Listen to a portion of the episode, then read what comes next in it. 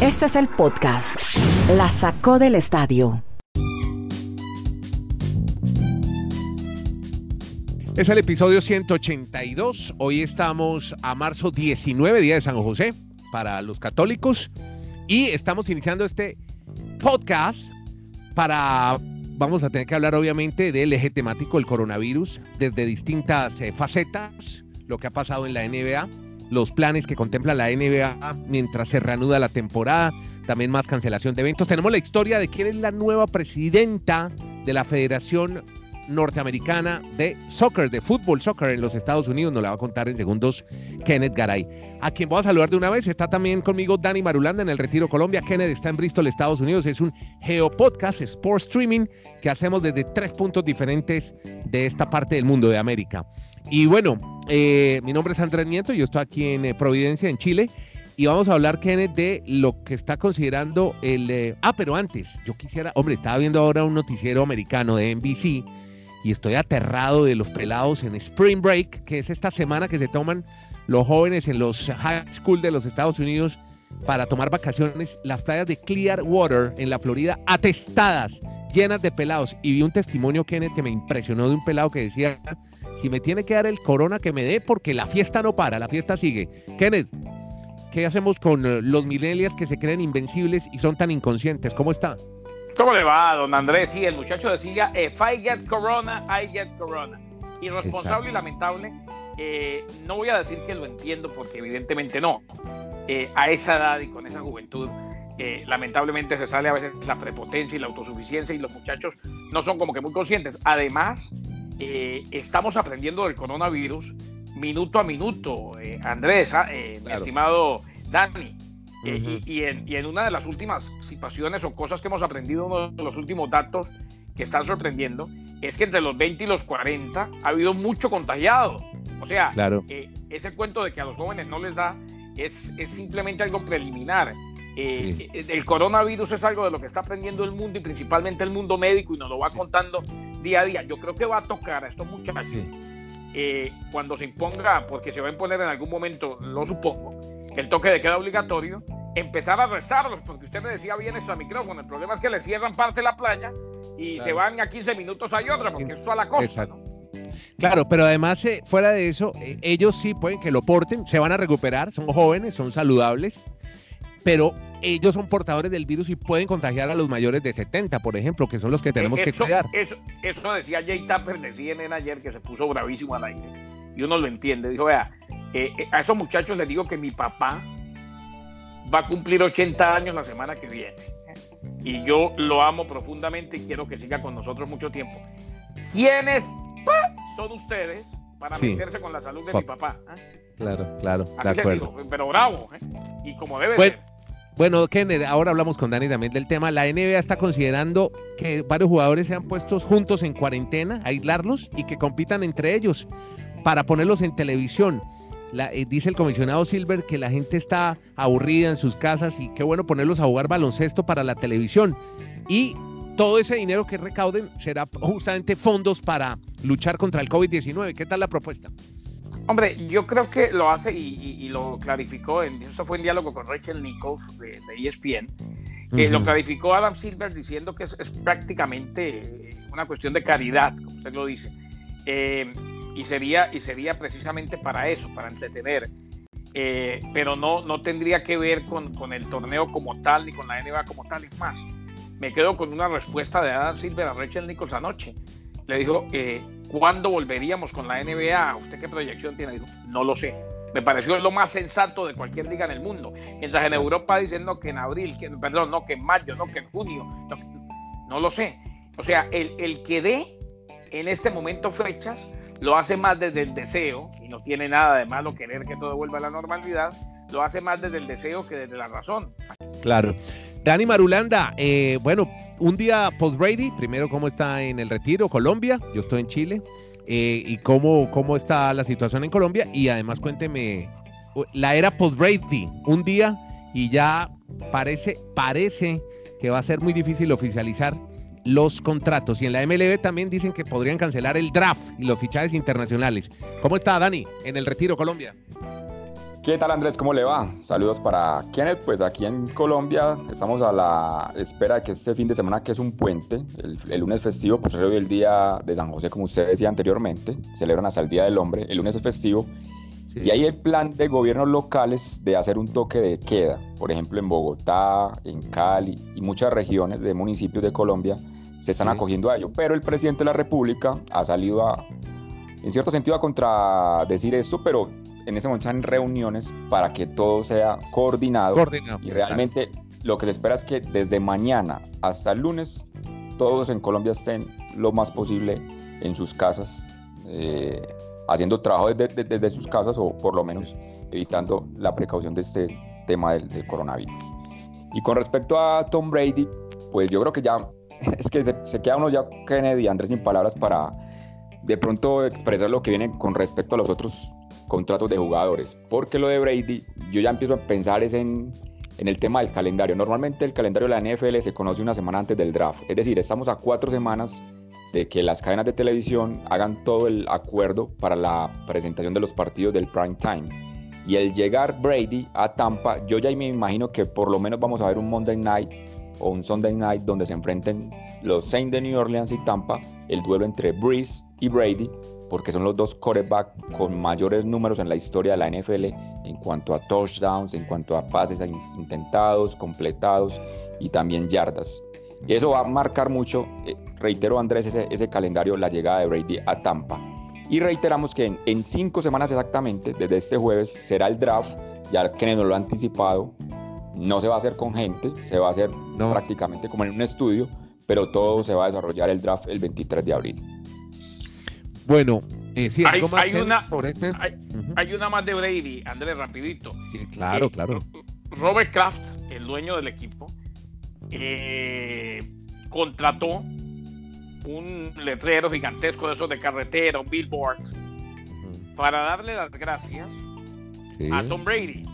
Y dice, thank you Tom, the greatest of all time, el más grande de todos los tiempos, el GOAT, como le dicen aquí, la foto de él, con amor, la familia Kraft y los Patriots de New England.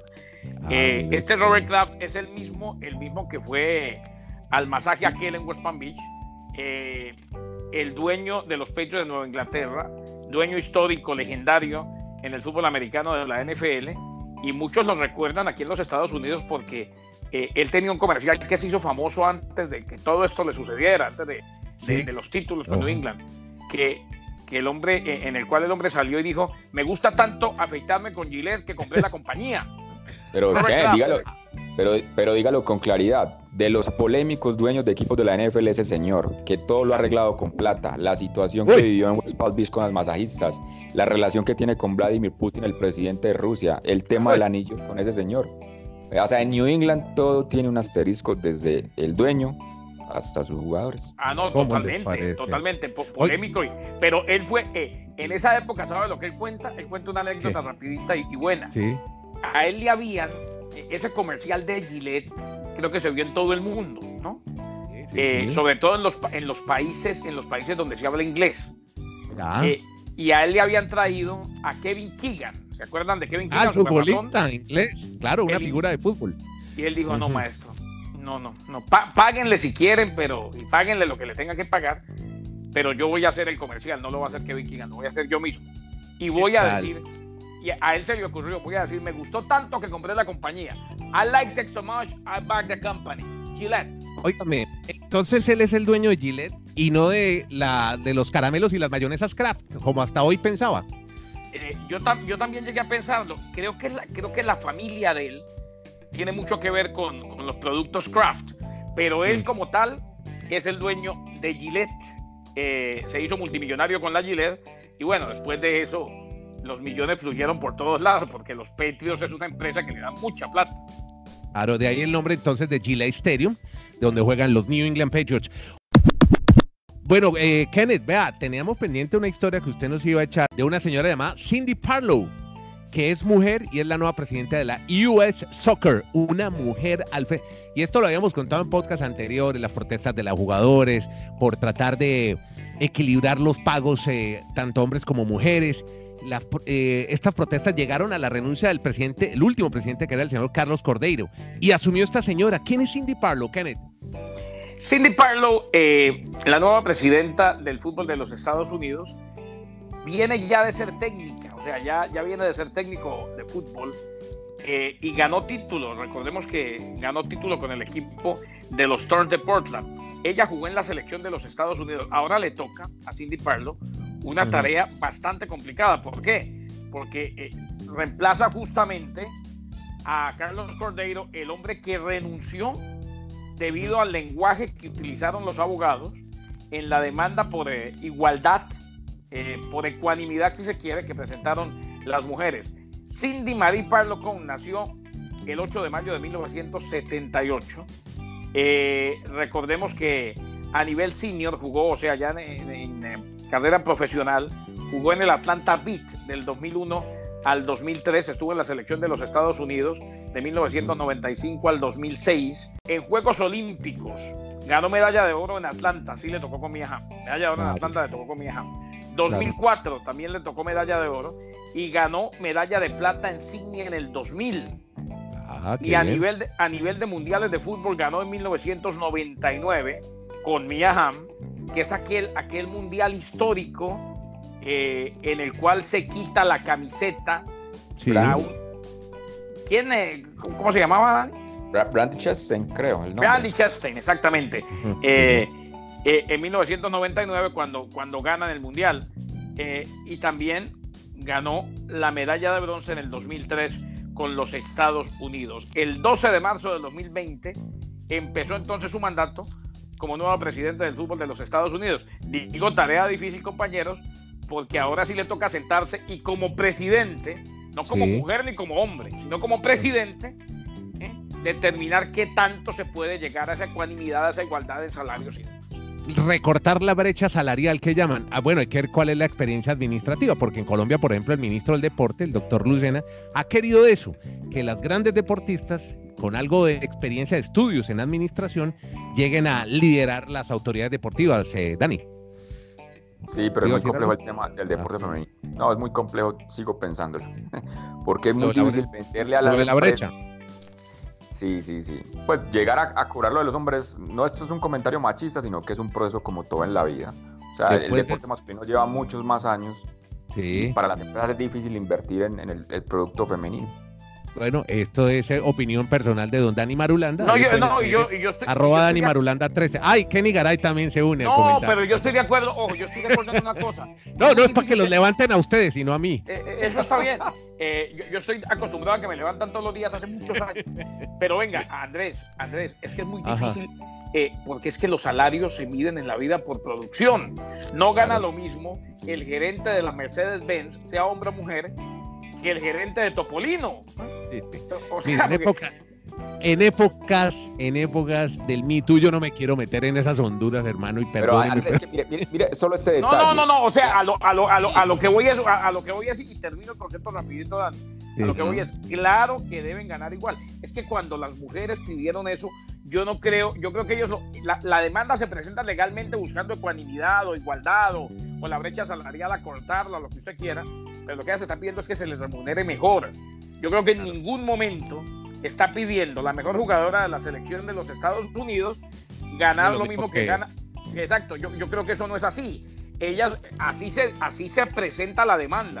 Lo que ellas están diciendo es, eh, lo que no puede pasar es que el señor Nieto, por ejemplo, gane dos millones al año y yo siga ganando 10 mil dólares. Sí. Bueno, estos temas son muy, muy pantanosos, hermano. Sí, dígame. No, no, es que es claro. O sea, por ejemplo, en Colombia la liga masculina lleva más de 70 años y hay equipos que todavía no tienen una estructura de organización. La liga, la liga colombiana de fútbol eh, femenina solo lleva tres temporadas. O sea, en la cabeza nadie puede pensar que le vayan a pagar lo mismo a una de las chicas que a uno de los hombres, porque es que todavía no hay mercadeo en el fútbol femenino. O sea, es un proceso lo que dice Kenneth, o sea, es mejorar los salarios, pero no van a tener igual los mismos. No igualarlos.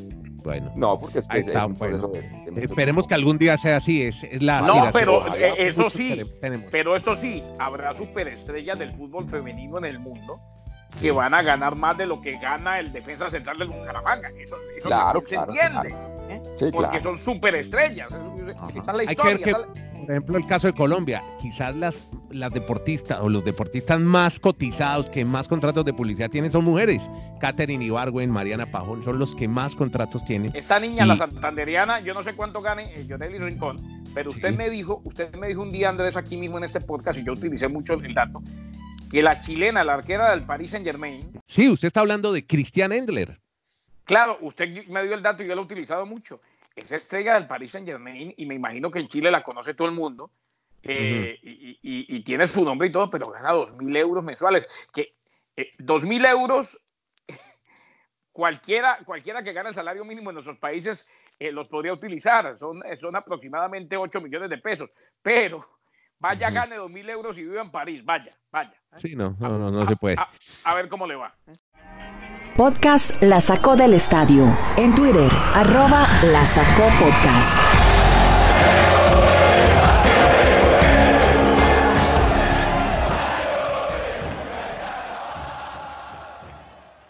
Bueno, miren, volvamos al corona porque es el tema de moda y muchos se preguntarán, hombre, no hay ligas, no hay campeonatos, solo algunos por ahí en Turquía, en Nigeria, en, eh, Turquía están bravísimo porque sigue la liga y no para. Pero muchos se preguntan, ¿qué hacen los jugadores en estos días mientras usted está en su casa oyendo este podcast? Porque tiene que estar en su casa, ojalá seguro. Quiero contarle que, por ejemplo, el Club América de México está utilizando YouTube para que reciban instrucciones del preparador físico del equipo. También hicieron lo siguiente, las bicicletas estáticas, las que usa, ¿usted usa estática o caminadores, Kenneth? No, caminadora porque es que la estática me, me, me, generan pollas en la parte trasera y no me gusta. Bueno, vea lo que hicieron los de la América. Los bicicletas que, se, que estaban en el club se las llevaron a la casa. Se llevaron también todo lo del gimnasio, barrieron con el gimnasio. Eh, eh por ejemplo, eh, la banda elástica, la, el acondicionamiento físico y todo lo están haciendo por internet. Y además, hoy estaba viendo una crónica muy bacana en el diario La Tercera de Chile sobre este mismo tema tiene que ver con eh, los jugadores de, distintos clubes en Chile, por ejemplo, les están controlando la alimentación porque les dieron, señores, ustedes no se dan de vacaciones, ustedes tienen que seguir controlando la alimentación, mucha con probióticos, con mucha proteína, y día a día tienen que medir la masa corporal medir eh, que no suban de peso, porque eso es muy importante. Usted se acuerda que en vacaciones siempre y antes de pretemporada los jugadores, después de una para larga, tienden a engordarse. Pues les están controlando día a día la alimentación con los médicos. Tandas de 14 jugadores, por ejemplo los de la Universidad Católica, van y reciben instrucciones del técnico Holland a través de internet. Esa es una buena. Y les dijeron, no dejen de hacer ejercicio en la casa y juegan balón, algunos salen, ah, como en eh, Chile, en Santiago hay muchas plazas, aquí son los famosos parques, salen y trotan en las plazas o en la casa, en las estáticas o en las caminadoras. A eso se dedican los deportistas de alto rendimiento mientras pasan este corona. Eso sí, en la casa como tienen que estar ustedes. Dani, a propósito del corona, más eventos cancelados y o aplazados. Una cosa es aplazado y otra cancelado. Por ejemplo, el tenis, otras seis semanas sin ATP y WTA. O sea, estos son ya cancelados porque es que no van a tener fecha en el calendario para acomodarlos. No va a haber nada de tenis en el mes de mayo. Se espera que a partir del 7 de junio volviese la actividad del tenis tanto la ATP como la WTA. Misma situación para el automovilismo de la Fórmula 1. Hoy han suspendido, dicen ellos, porque yo creo que también se van a quedar sin fechas en el calendario, el Gran Prix de Países Bajos, el Gran Prix de España y el Gran Prix de Mónaco. O sea, en mayo tampoco habrá Fórmula 1, esperan arrancar en junio el Gran Premio de Azerbaiyán. O sea, se perderían ya las siete primeras pruebas de la Fórmula 1 en esta temporada. Y hay deportes que están tratando ya de empezar de decir fechas tentativas, pero como decía Kenny anteriormente en este podcast, es muy complejo porque es que hasta no saber, estamos todos aprendiendo de cómo va la evolución de, de este tema del COVID-19. Pero bueno, dice la gente del Giro de Italia que pretenderían hacerla en junio. O sea, en vez de mayo, obviamente, porque ya está suspendida, hacerla en el mes de, de junio. Y hace unos minutos ha confirmado la Oficina de Comunicaciones de Grandes Ligas que se cancela, o sea, no se aplaza, ya no va a haber la serie en México de Grandes Ligas ni la serie en Puerto Rico que estaban programadas para el mes de abril, 18 al 20 de abril y 28 al 30 de abril, tenían serie internacional Grandes Ligas en México y, Puerto Rico, ya oficializan que no se va a desarrollar en esta temporada. Dani, ¿esos son qué eran? ¿Qué equipos de grandes ligas iban a jugar? ¿Parte de la temporada o cómo es? Los, los padres y los D-backs jugaban en San Juan. Y los Marlins y los Mets iban a territorio de Puerto Rico. Perdón, en ah, México los padres y los d y en San Juan los Mets y los Marlins ya les confirman que esos partidos van a ser reprogramados, pero en su localidad normal. O sea, Miami va a jugar en su estadio y los d en su estadio, no se va a hacer ya pruebas en México y en San Juan. Y a mí lo que me llama la atención, Andrés y Kenneth, para rematar este tema de la actualidad de lo que suspende o aplaza el coronavirus, es que los amigos del fútbol, tal vez en su ansiedad o, la, o el deseo y la ilusión de tener todo, pues ellos están dando fechas, me parece a mí que muy, muy cercanas. La Copa Libertadores dice la Conmebol que la idea es arrancar nuevamente el 5 de mayo. No aguanta, no da. No y, da. Si uno, y si uno, exacto, y si uno hace el análisis de la, de la Champions League que nos contaba que en la semana que la final está programada para el 27 de junio, eso quiere decir que esos partidos aplazados del Bayern Munich con el Chelsea, el Barça con el Napoli, tendrían que volver a competencia el 20 de mayo si, si quieren acomodar todo ese calendario de semifinales y cuartos de final que todavía están pendientes de la, de la Champions League. Y, no sé si se van a reír, aquí en Colombia el comunicado de la Mayor fue, esperemos que arranquemos nuevamente la liga el 18 de abril. O sea, aquí no, pues el, el, más, el, más, folclórico de todos es el Cagliari en Italia, que dice que empiezan a cenar el lunes. No, no, están locos. Bueno, muchachos, qué buenas recomendaciones para el cierre de este podcast que se llama La sacó del estadio. Hay que compartirlo, compártalo y además oír podcast, que es también una muy buena entretención para estos días de cuarentena, de estar seguros en casa, de lavarse las manos, de seguir todas las recomendaciones de los médicos y para este puente largo que llega a Colombia. Desde Chile, Colombia, Estados Unidos, Kenneth Garay, Dani Marulanda y Andrés Nieto Molina hacemos este podcast que se llama La sacó del estadio. Muchas gracias.